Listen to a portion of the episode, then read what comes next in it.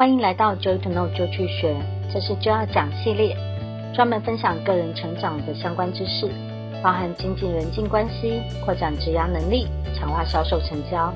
请记得订阅我们的频道哦。今天要跟你分享如何挑选一个合适的人生目标呢？我想每个人都会希望获得更好的生存状态，好的生存状态可能包含快乐、幸福、成功。有成就、成就感等等，对于你而言是什么呢？我想可能会大同小异。基本上，大家都是希望拥有更好的未来。那么，借由我们设定一个目标，让自己有一个明确努力的方向，达成目标时，可以享受到成长的喜悦、达标的喜悦、进步获得快乐的感受。那么，我们该如何设定目标呢？我必须说，设定目标并不是在教功课。也不是做来满足其他人的期待的，而是借由完成某些事情来获得更好的未来跟生存状况。所以目标设定的第一个要点是，这个目标是你想要的。如何分辨它是不是你想要的目标呢？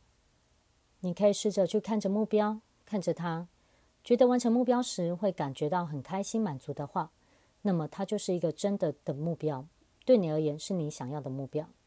但是，如果你去看着目标，然后感觉到其实我也没有很想要这样做，我也是没有办法，那是我父母对我的期待，那是我另外一半对我的期待，等等，那么这可能就是一个假目标哦，它并不是你的目标。花一辈子去追求别人想要的目标，其实很不值得，而且也不会快乐，其他人也不会因为你这样做而真的感觉到满足，所以这并不是一个合适的方法。再来，我们要设定自己想要的目标时，有一个很重要的要点，就是不要用过去的经验来衡量你未来的可能性。在生活里，我们很容易被过去的好坏定义了未来的人生。你有过这样的感受吗？我曾经考试失败，或许我就不是一个很会学习的人。我不小心被诈骗过一次，所以我可能会被再诈骗第二次、第三次。我失恋过一次。未来可能就不太可能拥有良好的婚姻关系，等等，这些想法呢，都是一种错误的联想，对于拥有好的未来并没有什么帮助。所以试着不要让自己这样做。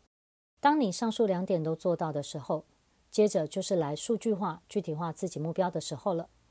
当你为自己设定目标时，挑一个可以衡量的数字、数值，或是一种具体的成果，像是譬如说成为国立大学的教授。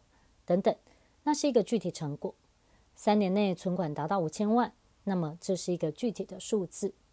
当你可以具体列出自己的目标时，你就很容易的进一步去规划行动计划了。我认为这是一个很有效又简单的方式，不妨你也来试试看这样做。那今天就分享到这边，欢迎你浏览我们的官网，获得最新的培训活动。也请你订阅这个频道，可以获得最新的知识分享。我们下次见喽。